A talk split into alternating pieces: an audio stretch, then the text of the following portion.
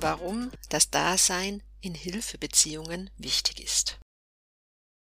Wir professionell Helfenden sind für Menschen da, die der Hilfe bedürfen.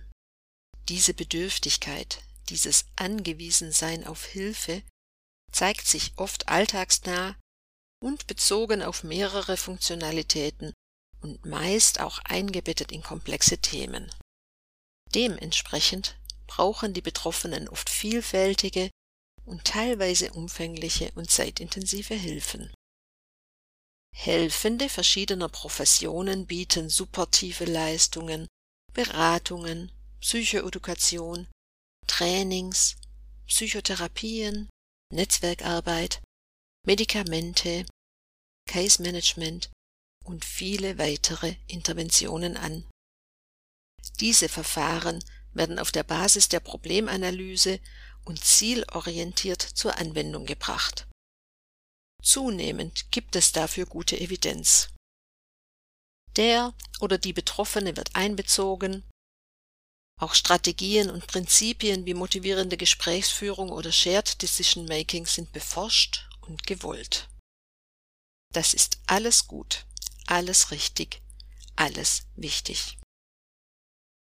Doch zunächst brauchen Menschen, die auf Hilfe und Unterstützung angewiesen sind, ein Gegenüber, eine Person, die für sie da ist. Das ist die Basis jeder Problemlösung. Das geht aber noch weit darüber hinaus, denn es gilt auch dann, wenn Probleme nicht oder noch nicht benannt und analysiert werden können.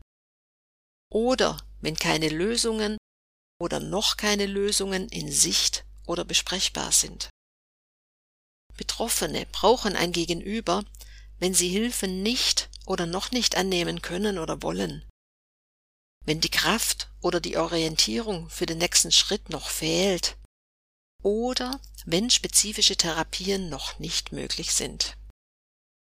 Solange Menschen sich verunsichert, erregt, angstvoll, verwirrt, hilflos oder überfordert fühlen, so lange benötigen sie Personen an ihrer Seite, die Sicherheit, Entlastung, Zuversicht und Vertrauen vermitteln.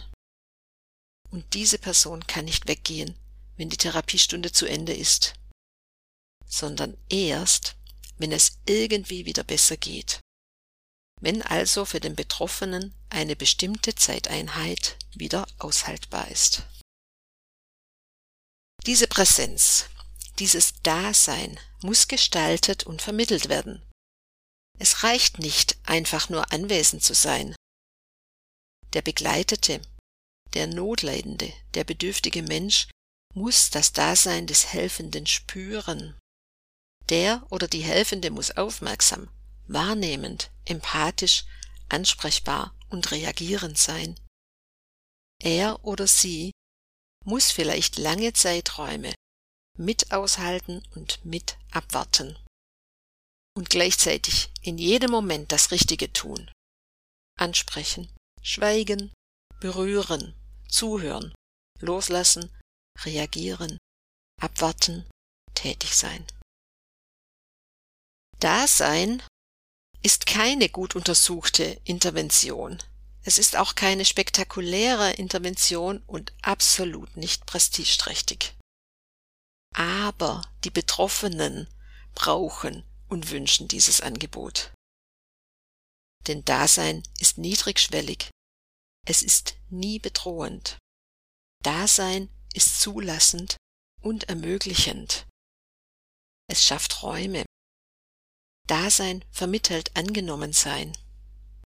Über das Dasein verfassen, erfassen wir keine Diagnosekriterien sondern wir erspüren individuelle Bedürfnisse und subjektive Sichtweisen. Wir fokussieren nicht auf die Krankheit oder die Einschränkung, sondern auf die Belange und Themen des Gegenübers. Wir können beim Dasein zum Erzählen einladen, was sehr entlastend und sehr identitätsstiftend sein kann. Dasein ermöglicht Verständnis und ist die beste Voraussetzung, um glaubhaft Zuversicht zu vermitteln. Professionell Helfende brauchen vielfältiges Wissen und Kompetenzen, um wirksame Therapie- und Hilfeverfahren zur Anwendung zu bringen. Aber professionell Helfende müssen auch die Grundlagen des Helfens, wie zum Beispiel das Dasein, gut konzeptualisieren, sehr bewusst gestalten, systematisch reflektieren. Wir Lehrende an der Fachhochschule der Diakonie achten darauf, dass wir beides vermitteln. Mein Name ist Dorothea Sauter. Ich lehre seit 2015 im Studiengang Psychische Gesundheit, psychiatrische Pflege. Herzlichen Dank.